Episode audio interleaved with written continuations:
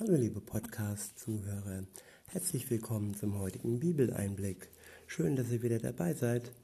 Heute werde ich euch ähm, aus einem Kapitel des Eva Matthäus-Evangeliums vorlesen, und zwar das vierte Kapitel. Der erste Abschnitt ist überschrieben Die Versuchung Jesu. Ich benutze wieder die Bibelübersetzung Neue Genfer.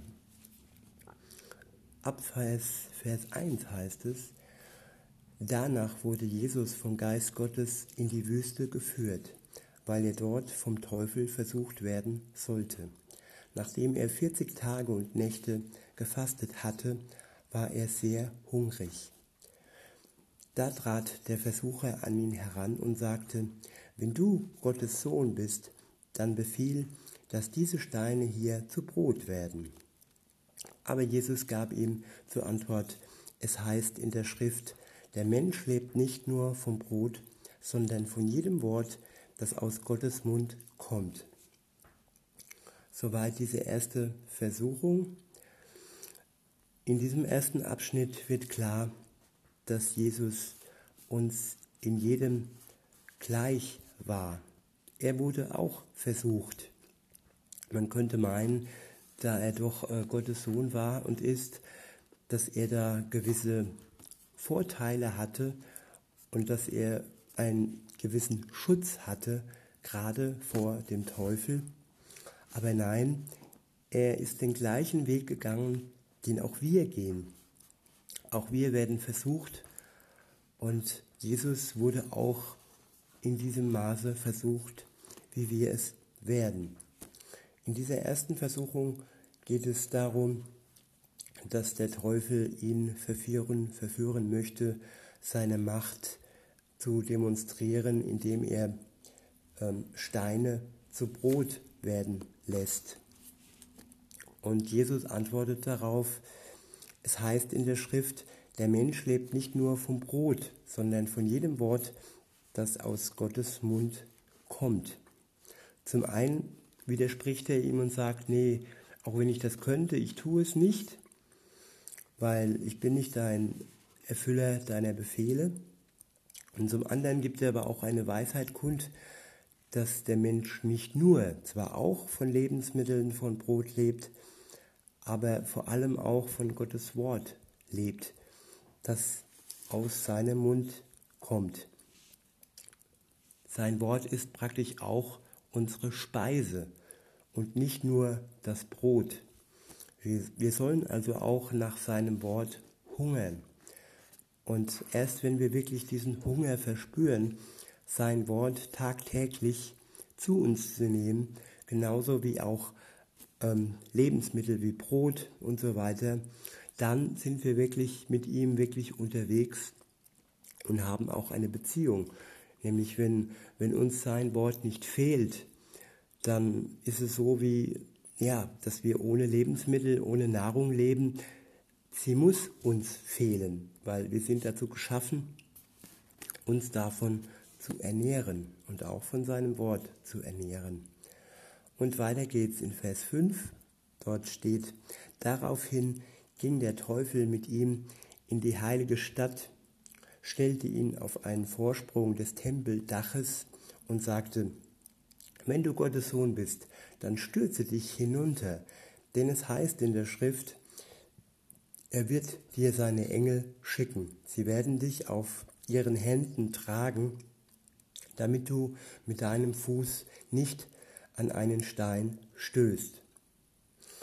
Was mich hier an dieser Versuchung, was mir da besonders auffällt, ist, dass der Teufel sich ganz gut auskennt, auch in der Heiligen Schrift, in der Bibel. Und er, er zitiert sogar aus der, aus der Schrift und äh, sagt ja, wenn du dich jetzt hier hinunterstürzt, dann werden dich die Engel auffangen und du wirst äh, dich an keinem Stein stoßen. Und das finde ich ziemlich dreist, und das sagt uns aber auch, dass es Menschen gibt, die so tun, als wären sie äh, fromm und frei und heilig. Und äh, auch wenn sie sich auskennen mögen in der Bibel, heißt das noch lange nicht, dass sie wirklich ähm, Gottes Beauftragte sind, sondern wie auch in diesem Falle, hier ist es ja der Satan, der Teufel eindeutig gewesen, also sollen wir auch wirklich ähm, wachsam sein, dass uns niemand versucht mit der Schrift zu locken, sondern einfach von Gott erbitten durch seinen Heiligen Geist, dass er uns die Schrift offenbart und öffnet und dass wir nicht durch irgendwelche äh, falschen Propheten ähm, verblendet werden. Und das hat der Satan hier vorgehabt. Und Jesus entgegnete ihm dann, in Vers 7 heißt es dann, in der Schrift heißt es aber auch, du sollst den Herrn, deinen Gott, nicht herausfordern. Ich wiederhole nochmal, Jesus entgegnete, in der Schrift heißt es aber auch, du sollst den Herrn, deinen Gott, nicht herausfordern. Ja, es war eine dreiste, dreiste Angabe zu sagen, ja, du kannst dich einfach darunter stürzen, die Engel werden dich schon auffangen. Das ist wirklich eine dreiste Herausforderung Gottes. Und es ist auch, ja, es ist beschämend und es ist, äh, ja, es ist krass, wirklich krass, um es mal neudeutsch auszudrücken. Und Gott ist heilig und Gott äh, ist niemand, der irgendwie äh, befehlsmäßig jetzt mal schnell jemand auffangen lässt durch seine Engel, nur weil er so arrogant ist zu sagen, ja, du, du fängst mich ja eh auf. Und ähm, das ist dann ein Spiel mit dem Feuer. Und äh, Jesus hat das schon auch erkannt und kontert äh, nicht nur mit, mit Worten von ihm, sondern auch mit Worten aus der Schrift. Also es ist auch ein Duell der Bibelkenner, sag ich mal. Nur dass Jesus sein Wissen aus der Schrift nicht dreist einsetzt, sondern weise einsetzt. Und nochmal dort steht, du sollst den Herrn, deinen Gott, nicht herausfordern. Das ist kein Battle, das ist kein Match. Es ist, ähm, ja, es ist ein Unding, sowas zu verlangen. Und das hat Gott und Jesus hier auch erkannt. Und weiter versucht es der Teufel, Jesus auf seine Seite zu bringen. In Vers 8 heißt es, schließlich ging der Teufel mit ihm auf einen sehr hohen Berg, zeigte ihm alle Reiche der Welt mit ihrer Herrlichkeit und sagte, das alles will ich dir geben, wenn du dich vor mir niederwirfst und mich anbetest.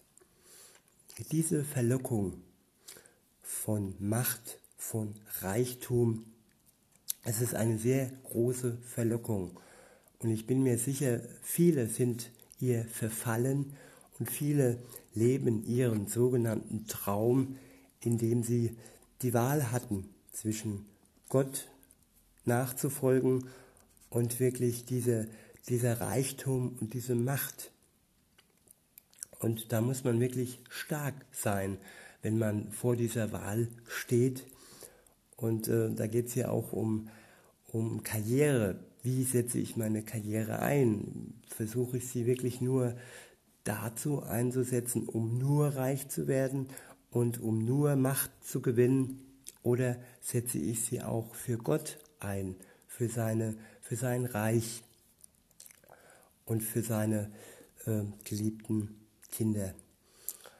Und ähm, auf jeden Fall antwortete Jesus auf diese letzte äh, dreiste, äh, auf dieses dreiste Angebot, dieses verführerische und äh, verlockende Angebot. Er sagte, weg mit dir, Satan, denn es heißt in der Schrift, den Herrn, deinen Gott, sollst du anbeten, ihm allein sollst du dienen. Denn das war ja die Voraussetzung äh, von, von dem Teufel, dass Jesus sich vor ihm niederwerfen sollte und ihn anbeten sollte. Jesus sollte praktisch brechen mit dem Vater und sollte alleine nur noch ihn, den Teufel, anbeten und sich vor ihm niederwerfen. Und das war die, die größte und krasseste ähm, Verführung überhaupt. Und dementsprechend musste Jesus hier auch richtig stark und ja, ab und krass reagieren, wenn er dann sagt, weg mit dir, Satan, denn es heißt in der Schrift, den Herrn, deinen Gott, sollst du anbeten, ihm allein sollst du dienen.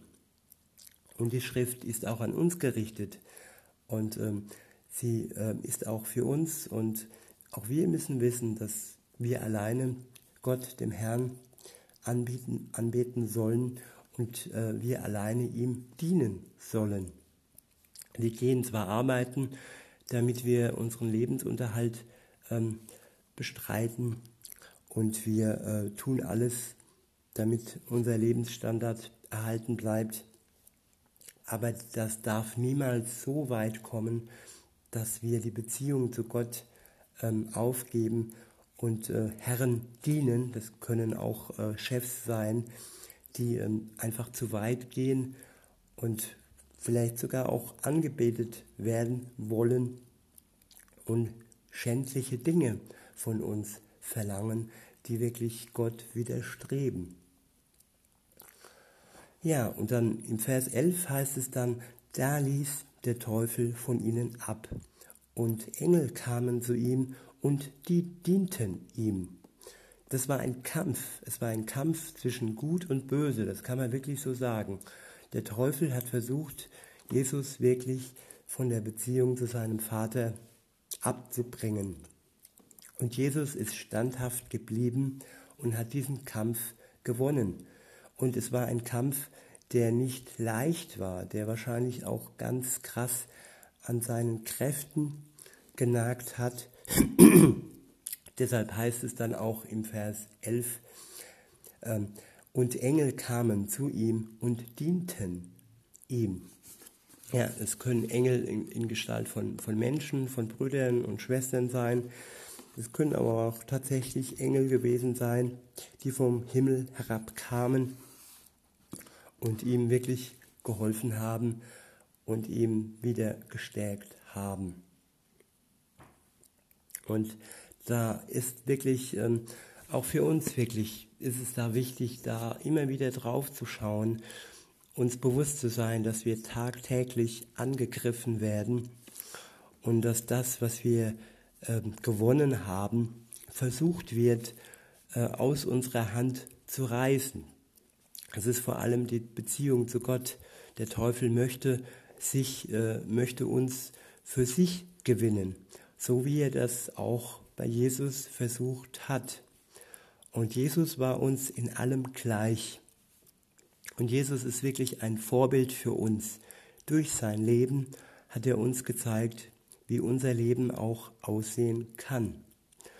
Und in diesem Sinne wünsche ich uns allen dass wir den Blick immer auf ihn gerichtet lassen und uns durch sein Vorbild wirklich bereichern lassen und mit ihm zusammen immer in Verbindung bleiben. In diesem Sinne wünsche ich euch noch einen schönen Tag und sage bis denne.